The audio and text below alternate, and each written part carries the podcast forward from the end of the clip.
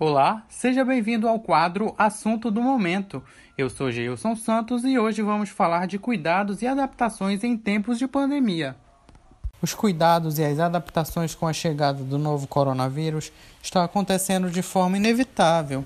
A Covid-19 passou a ser tratada como pandemia quando o vírus fugiu do controle das autoridades de saúde e infectou uma grande parcela da população mundial.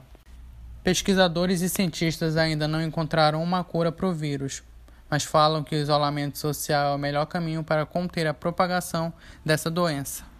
Para muitas pessoas, o mundo parou, e para outras, isso se tornou só o começo para novas oportunidades. Sem muitas oportunidades de empregos na cidade, Tayane Castro resolveu abrir o seu próprio negócio. Tayane, conta pra gente como está sendo esse seu novo normal de levar o seu trabalho através da internet. O coronavírus ele trouxe uma oportunidade ímpar, eu acho que na vida de muitas pessoas, porque as pessoas tiveram que se reinventar, né, nesse momento. Muitas pessoas perderam seus empregos e tiveram que achar uma solução para para sair, né, da crise. Então, é, o coronavírus ele, ele favoreceu muitos negócios online, que foi onde eu achei uma solução. Então criei uma lojinha online onde eu mostro meus produtos e muitas é, com a ajuda da internet tem um alcance muito maior. E Tayane, e como que ficou essa relação entre você e os seus clientes? De certa forma, é, é, melhorou? É, a gente não sabe quando a questão do coronavírus ela vai durar, né? Então, por isso, cada vez mais as pessoas estão consumindo os produtos online.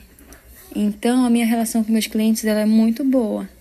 É, a principal ferramenta é a internet, porque eu não tenho uma loja física, é a lojinha online, né? Então, os meus clientes fazem o pedido e eu faço a entrega, dou, faço a entrega.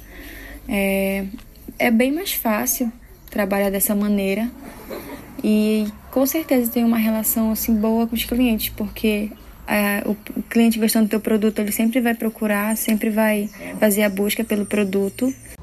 Falar em pandemia, isolamento social, isso envolve profissionais, profissões, pessoas, inclusive aqueles que estão se formando agora em um curso superior.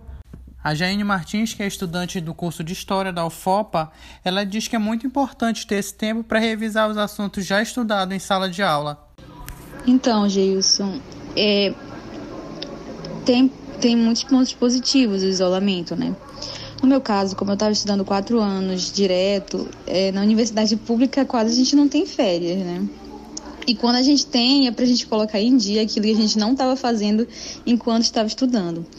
Como meu curso a gente precisa ler todas as aulas, a gente tem que ter tempo para fazer isso e às vezes a gente tem que conciliar esse tempo com o trabalho, ah, eu acabei acumulando muitos textos, sabe, de diversas disciplinas mesmo.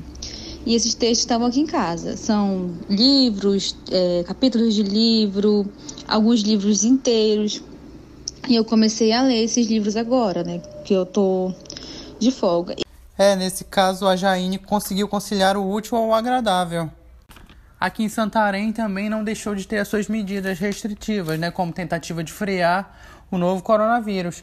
E foi muito notório passar pelas praças, por locais públicos de Santarém e não ver mais aquelas aglomerações de pessoas se exercitando à, noite, aquele grupo de corrida, que também teve suas atividades paralisadas. E o professor Diego de Freitas, que também é diretor de um grupo de corrida, que vai falar como está sendo essa nova adaptação e tomando todos os cuidados necessários. Oi, professor Diego. Oi, Geilson, tudo bem?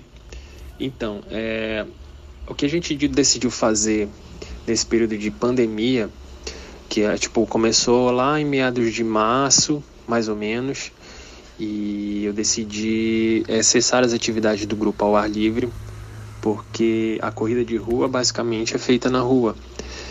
Mas aí, como a gente não conhecia muito é, sobre o coronavírus, então eu preferi não expor os meus alunos a terem contato entre si e ficar se expondo é, no meio de pessoas que eles nem conheciam. Então eu resolvi é, parar as atividades e continuei, na verdade, para eles não ficarem parados em casa, assim, eu os orientei a não saírem para correr, a utilizarem máscara, se, se supostamente é, pensassem em sair para treinar na rua. Mas eu tentei é, o máximo possível durante esses quatro meses que a gente está em quarentena, é, mantê-los em casa com treinos online. Então eu utilizava as, as redes sociais para passar treinos online três vezes na semana de fortalecimento muscular, treino funcional, técnica de corrida. Então eu criava vários tipos de atividade para que eles não precisassem ter que sair para a rua para se expor ao vírus. Ei, professor, e qual o conselho que o senhor dá pro. Ei, professor, e qual o conselho que o senhor dá para aquela pessoa que quer fazer os exercícios, mas não quer sair de casa ainda? O conselho que eu dou, assim, para a galera que ainda não está pensando em sair de casa, é, acho que a maioria tem rede social e tem muitos professores fazendo lives de treino. Acompanhar algum desses professores, porque eles têm instrução, eles sabem é, como lidar nessa situação. Tem treinos de fortalecimento, tem treinos de funcionais, treinos de abdominal, tem, tem treinos de meditação que também é muito bom para quem, digamos, está tá surtando, né? Tem treinos de flexibilidade, de alongamento. Então tem N opções para você fazer dentro de casa que podem, por enquanto, enquanto a gente não pode ter uma vida como tínhamos antes, suprir essas necessidades. Obrigado, professor. E esse foi o nosso podcast da semana da Rádio IESPES. Eu sou o Geilson Santos e até a próxima.